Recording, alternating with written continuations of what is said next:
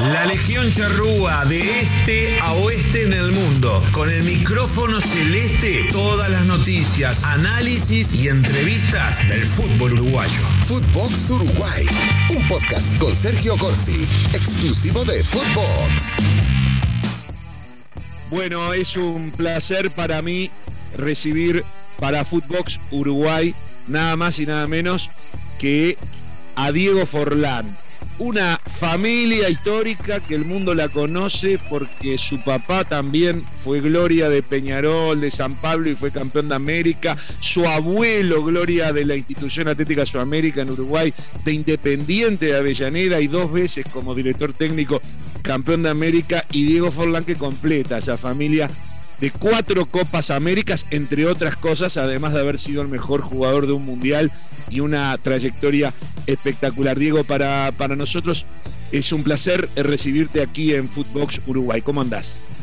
¿Cómo andás, Sergio? Muchas gracias. Bueno, eh, vos sabés lo que disfrutamos y lo que disfruto yo saber de todas las historias de, de tu familia, pero ahora quiero quiero meterme en la actualidad contigo, Diego, que más allá de que estás trabajando como, como técnico hoy, eh, me imagino que sos de seguir en los ratos que podés eh, torneos importantes como la Copa América o la Eurocopa. ¿Fuiste de seguirlo? ¿Viste bastante o más o menos? Sí, vi bastante, sí. La verdad que obviamente que son dos competencias muy lindas. Eh, lo que es la Eurocopa, el nivel y la potencia que hay eh, a nivel futbolístico de las, de las grandes selecciones. Y después, obviamente, la Copa América, lo que nos interesa a nosotros los uruguayos, de estar ahí, competir. Así que la verdad que dentro de lo que fue también el comienzo nuestro del campeonato acá en la B, eh, bueno, ahí podía, podía aprovechar los tiempos libres para, para ver lindo fútbol. Claro, eh, te hago una pregunta eh, con respecto a la Copa América. ¿Te sorprendió que Argentina fuese el campeón? No, no, para nada. Yo, yo lo veía un equipo sólido, un equipo que, que ya vienen trabajando con un entrenador ya hace un tiempo importante, eh, buena base de, grandes jugadores eh, argentinos que lo venían haciendo muy bien en, otras chances que habían estado finales. Eh, y la verdad que lo veía, lo veía con grandes chances, como obviamente la podía tener Uruguay, Chile, Brasil. vos sabés que a mí me quedó la sensación de que Argentina se pareció más a Uruguay, no a este Uruguay, digo, en general. Eh, fue un fútbol más al estilo uruguayo, de, dejarle la pelota al rival. ¿Cómo lo, ves vos al técnico argentino, a Scaloni? Yo lo vi, lo vi, por ejemplo, defensivamente fuerte, agresivos, ¿no? Eh, obviamente teniendo el mejor jugador. Por momento, por ejemplo, nosotros cuando fue el segundo tiempo ahí donde Uruguay eh, tuvo un buen rato la pelota y, Argentina estuvo esperando, no sé si esperando o capaz que porque Uruguay ganó esa pulseada y ahí en ese momento fue a buscar el partido y trató de tener estar jugando en campo rival. Eh, sí, había momentos que sí, capaz que nosotros estamos acostumbrados a ver una Argentina con mucha más posesión, lo que es el cero en su arco y aprovechando las oportunidades eh, en ofensiva para poder concretarlas. Y, bueno, fueron logrando los partidos, fueron agarrando confianza. Eh, a nivel general, creo que, creo que todas las elecciones no es que veíamos eh, una superioridad de una selección sobre la, otra, ¿no? sino que fue, la verdad que en general fue muy parejo, como fue la final también. Seguro. ¿Y qué, qué opinás de los cuestionamientos que se le hacen al maestro Tavares? Vos que lo tuviste como técnico en el mejor momento de este ciclo, que fue para mi gusto Sudáfrica y la Copa América. Eh, y luego ya te fuiste yendo, digamos. Pero, ¿cómo, ¿qué opinás de, de las críticas que hay y de las dudas que hay con respecto a si debe o no continuar? Mirá, eh, no porque uno tenga aprecio y, obviamente lo conozca bien, más del lado profesional, creo que con respecto a lo que pide todo el mundo, que obviamente que sea un cambio de entrenador, me parece que sería, sería un error. No, no, no. Más el conocimiento que él tiene, el trabajo que viene haciendo y, y tampoco a ver, obviamente que son resultados y, la gente quiere que Uruguay gane. En el caso de la Copa América, a ver, siempre como digo yo, cuando vas a un campeonato de, esa magnitud, el que gana es uno solo, ¿no? Entonces no por esos casos todos los demás que no tuvieron la oportunidad de salir campeón, le vamos a llamar fracaso. En el caso de, Uruguay, el partido como fue, por penales, no se terminó dando y bueno, terminó quedando, terminó quedando Uruguay, pero el partido como fue en los 90 minutos, en los sí, 90 minutos, en el caso contra, contra Colombia, Colombia, el equipo dominó y, y, la verdad que creó situaciones, capaz que no tuvimos esa claridad para, ah, para convertir, pero obviamente que en los partidos, como el partido con Paraguay y otros partidos que hemos tenido, la verdad que la selección había, había generado y había, y había andado muy bien. Después está diferente lo que es la eliminatoria, que capaz que en los últimos partidos no hemos sumado la cantidad de puntos que hubiéramos querido, pero creo que estamos en proceso, creo que nos vino muy bien lo que fue la Copa América. Eh, el hecho de poder estar juntos, de trabajar, creo que eh, volvimos a agarrar esa sinergia que teníamos antes, que se había perdido previo a la pandemia. Y, bueno, y ahora se vienen, vienen partidos importantes que, que, sí o sí hay que sumar.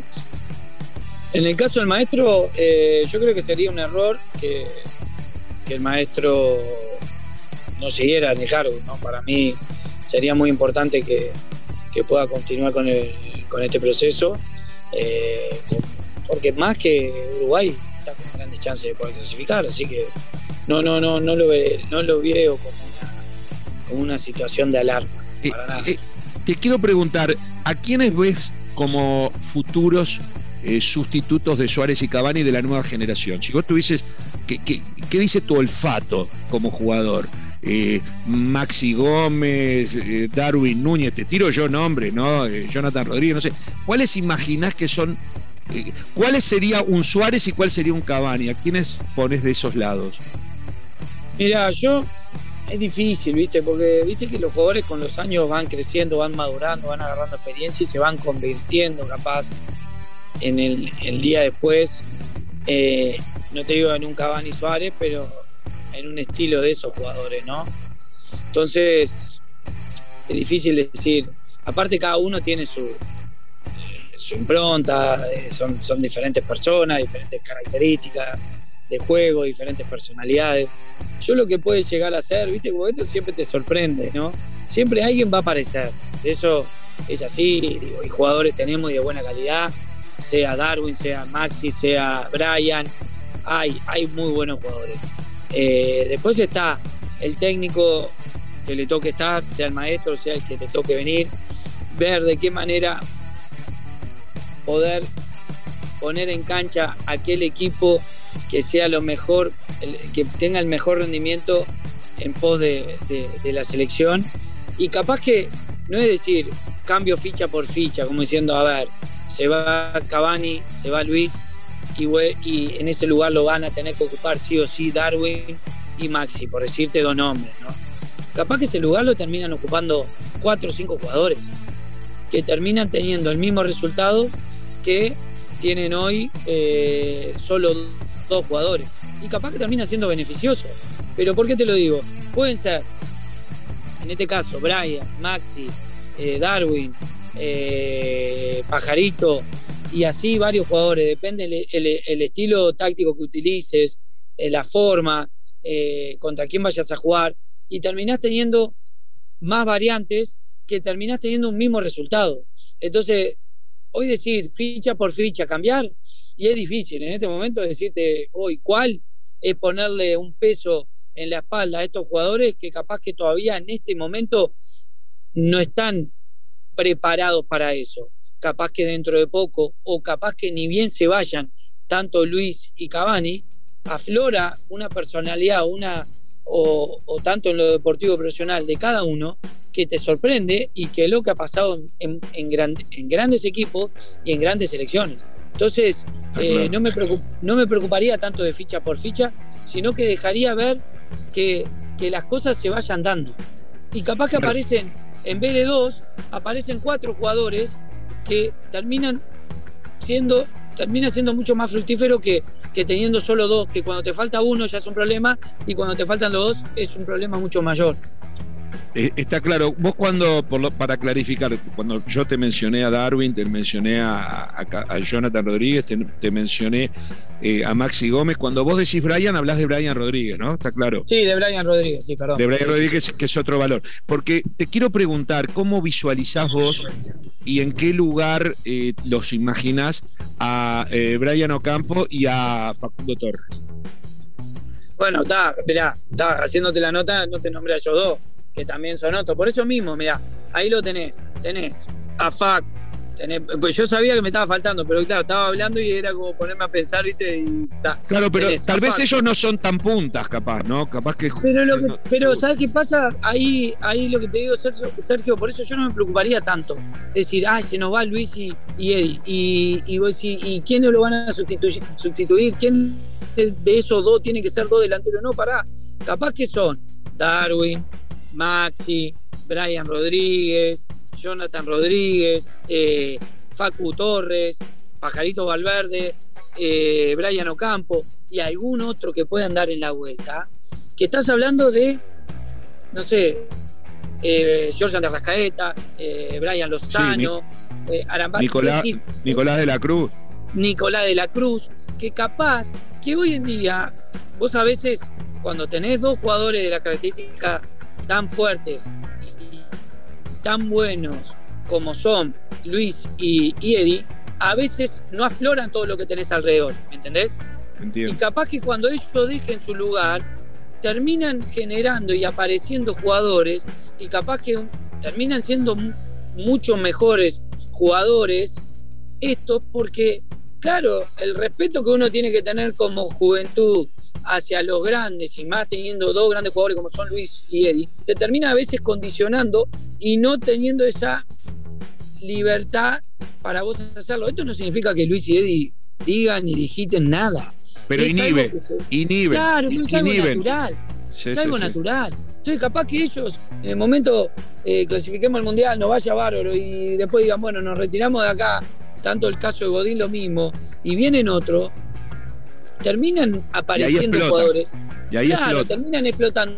Y, no son dos, terminan explotando tres, cuatro, y empezamos a ver un, un rendimiento de ciertos jugadores que capaz que del otro lado estaban más inhibidos y no se animaban. Y después también está en, función del entrenador, que sistema táctico de acuerdo a sus jugadores. Y capaz que estamos diciendo, pa, disfrutamos a Luis, disfrutamos a Eddie, y la verdad ahora el equipo sigue estando al mismo nivel. ¿Qué es lo que tenemos que lograr? ¿Qué es lo que pasa con las grandes, eh, los grandes equipos en el mundo de cuando se fue Cristiano Ronaldo y, el Real Madrid tenían que estar a la altura igual? Obviamente que el cimbronazo te, cuesta, ¿no? No es tan fácil, ¿no? Porque son jugadores que tienen mucho gol, son jugadores muy determinantes, son jugadores también que a pesar de que no estén en un grandísimo nivel, dependiendo del partido que sea, al equipo contrario los condiciona. Seguro, seguro. Vos sabés que vos esto que estábamos hablando, que estás hablando, vos lo viviste de las dos puntas, porque como ya, ya fuiste jugador, cuando arrancaste seguramente tenías jugadores que vos decías, ya tengo que dar a ese, digamos. claro. Y, y, después pasó cuando te estabas por retirar que algunos decían, no, está Diego ahí, ya tengo que pasar a él. O sea, viviste, viviste las, dos las dos puntas de la historia. Ahora, vos sabés que hay gente que pregunta, ¿Quién, y, que reclama y dice, ¿sabes que el mejor momento de Uruguay tenía a Diego Forlán y que ¿quién es el Diego Forlán? ¿A quién visualizás vos que puede jugar de Diego Forlán hoy? Pasa que, eh, que podría tener eh, esa, esa, característica, pero física, eh, pero es diferente técnica, porque digo, somos jugadores diferentes. Yo la diferencia que tenía es que yo cuando era muy chico, yo desde muy chico fui, fui delantero, ¿no? Siempre fui delantero. Después pasé, en, juveniles pasé a jugar más de enganche. Y después, cuando me fui a Argentina, volví a ser delantero de vuelta. Es decir, siempre me gustó ser delantero y el gol era lo que más me gustaba. Entonces, tenía esas dos facetas de enganche y me gustaba salir y disfrutaba de dar pases y, poder asociarme con la línea del medio. Hoy en día la diferencia que hay, no digo que sean eh, ni que yo sea mejor, ni que el que esté sea mejor que yo, no, son momentos, son diferentes situaciones. Eh, no veo que haya uno, pero no por, por las características de las que yo tenía. ¿En qué sentido? En que yo era un delantero que a la vez podía ser de enganche. Lo que hoy hay y se da es el caso de delantero, delantero, que es el caso de Cavani y Luis, que son delantero, delantero. El caso de Luis lo ha hecho mucho. A ver, fue el, asistidor de, de, Cavani en la eliminatoria pasada. Es un jugador que cuando llegó al Barcelona ha mejorado muchísimo. Pero claro, capaz que físicamente somos totalmente diferentes él y yo, ¿no? Entonces, eh, Luis se queda más arriba y él vive más de gol de lo que vivía yo, ¿no? Entonces, claro. es diferente. El caso de Arrascaeta, por ejemplo, o de la Cruz, ellos son enganches, son volantes y enganches, no son delanteros. Entonces yo tenía esa mezcla de haber jugado en ese puesto como enganche, pero al haber ser delantero. Entonces, eh, lo, que... Eras un poco Claro, eres un poco de Arrascaeta o Nicolás Cruz y eres un poco Cavani, digamos. Tal cual. Sí, una mezcla y mezcla, tal cual. Entonces, eh, viste, y, eso, eso, eso, eso es por característica de jugador, no por característica de nivel y, quién es mejor o no, sino son características diferentes. Por eso, es difícil, por eso es difícil decirte quién haría, no digo, el que lo hace hoy y, lo, han, lo han hecho muy bien, el caso de, de, Arrascaeta, como lo ha hecho De la Cruz también en esta Copa América, ¿no? Sin duda.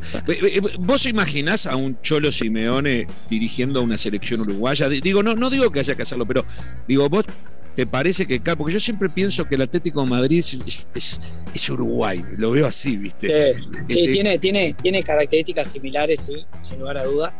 Yo veo que hoy, eh, en el caso de él como de otros entrenadores, lo que veo difícil es verlos a ellos dirigiendo una selección. Pero no por el hecho de por, porque no puedan, ¿no? sin lugar a duda que puede llegar a tener la mejor selección del mundo, la que ellos quieran. Lo veo difícil en el día a día, porque el, el día a día del entrenador es lindo, el de la selección cambia rotundamente vos no estás con los jugadores. Entonces yo, por lo que veo y lo que uno palpita y te das cuenta estando en los partidos, cuando vos ves cómo, cómo vive el partido Simeone, te das cuenta que es un tipo que vive el día a día, que vive el partido. Entonces, pasar a dirigir una selección donde no ves a los jugadores por casi un mes, dos, tres meses, y, no puedes trabajar en cancha, no debe ser fácil, no es para cualquiera. Por eso es muy meritorio lo del maestro Tavares. Y no va a ser fácil encontrar a otro, a otro, a otra persona, que, a ver, no es que se va a acabar el mundo cuando el maestro se vaya, pero hay que saber encontrar a alguien que pueda asimilar las cargas, que tenga, que tenga la tranquilidad para poder trabajar con los jugadores de la mejor manera para que lleguen físicamente, porque también después pasa que aquellos entrenadores, en el caso Simeone como muchos otros, que les gusta trabajar y te das cuenta que son muy de trabajar en el día a día, se quedan con sabor a poco. Un entrenador en el día a día en un equipo de fútbol siempre tiene sabor a poco de lo que está trabajando y del tiempo que tiene para trabajar porque los jugadores están cansados, porque tenés partido. Vos imaginate en una selección entonces, eh, es, muy, meritorio lo del maestro Tavares, cómo asimilan las cargas, cómo siempre los jugadores llegan bien, porque siempre el, entrenador, y hoy yo que estoy del otro lado dirigiendo y estando en competencia, siempre te faltan cosas. Imagínate en una selección donde los jugadores no lo tenés nunca, lo difícil que sería. Seguro, por eso. Y, vos te ves dirigiendo una. No, te hablo como candidato. Vos, vos esto, todo esto que me decís es qué dificultades que uno tiene para dirigir cualquier seleccionado, ¿no? Es decir, e, es así hoy en día. Hoy en día un seleccionador e, es más un seleccionador, perdón, que un entrenador, ¿no? ¿Cómo es eso? Eh, es más embocarle con la elección a los jugadores, ¿no? Mira, sí, yo, mira, a ver, el día de mañana si te digo que me gustaría, sí, me gustaría. Eh, vos me decís mañana, no, no no, no creo que esté. Yo creo que necesito tener hora de vuelo, necesito tener laburo, necesito tener eh, ensayo y error, trabajar, tener, viste, el día a día. Yo recién empiezo. Entonces digo, pasar de estar acá, digo, yo creo que el, ser entrenador de una selección me parece en estos momentos, yo te digo, obviamente que me encantaría, capaz que te viene una oferta de un lado y te digo, bueno, mira, la termino agarrando porque me gustó. Me la juego. Pero a, lo que, a lo que yo visualizo y lo que yo pretendo, eh, yo necesito tener el día a día. Porque ¿qué pasa? Si yo que recién estoy arrancando, estoy agarrando esa dinámica del día a día, que no es fácil agarrar, Porque una cosa es decir, vos podés estar preparado, podés estar todo lo que vos quieras, pero el día a día de los partidos, todo lo que es la logística, la planificación, los jugadores, eh, todos los problemas y todas las cosas que te lleva en la, la formación y en el trabajo de, semanal y micro y macro ciclo de, de, de, un plantel profesional, lo estoy, lo estoy viviendo ahora. Lo viví muy poco en Peñarol y lo estoy viviendo ahora en este trabajo que estoy teniendo acá en Atenas San Carlos. Entonces, yo pasarme a una selección ahora es hacer todo lo opuesto que estoy haciendo en este momento. Está, está claro. ¿Y te, ¿Y te ves dirigiendo en Europa? Sí. A ver, yo voy, la verdad que hoy, sinceramente, eh, yo disfruto mucho de estar acá. La verdad, Sergio, me encanta. No, yo te entiendo, pero hablo en general, uno sueña con cosas. Porque y, vos sí, conocés el medio europeo. No, vos, vos tenés un perfil. Sí. No, sin lugar a duda que sí, me encantaría. Lo que pasa es que hoy, a ver, si vos me decís, de otro lado te digo que sí porque tengo posibilidad de poder ir. Hoy no puedo porque no tengo la cantidad de, de años que necesitas para ir a Europa. Qué, entonces, qué, qué interesante eso que decís, ¿eh? porque no entonces, cualquiera lo dice. Claro, entonces digo, hoy yo quiero tener mi. quiero disfrutar, estoy disfrutando de estar acá. La verdad que el plantel que hemos armado, el club, cómo está creciendo partido a partido, difícil. Pero la verdad que estoy llevando una experiencia, una enseñanza que lo voy a llevar sí. con todos los equipos que esté, ¿no? Claro. Entonces, y disfruto mucho de estar acá en Uruguay, dirigiendo acá, lo difícil que es, lo duro, la competencia. Y, y obviamente que el día de mañana, si llegara a cumplir, sinceramente, eh, hoy, eh, los años, te digo, sí. Ahora, te soy sincero, me, quiero estar cómodo, quiero estar bien. Quiero, hoy disfruto de estar. Prueba de ello, estoy dirigiendo a Atenas San Carlos en la B, que, que mucha gente se sorprendió cuando yo acepté.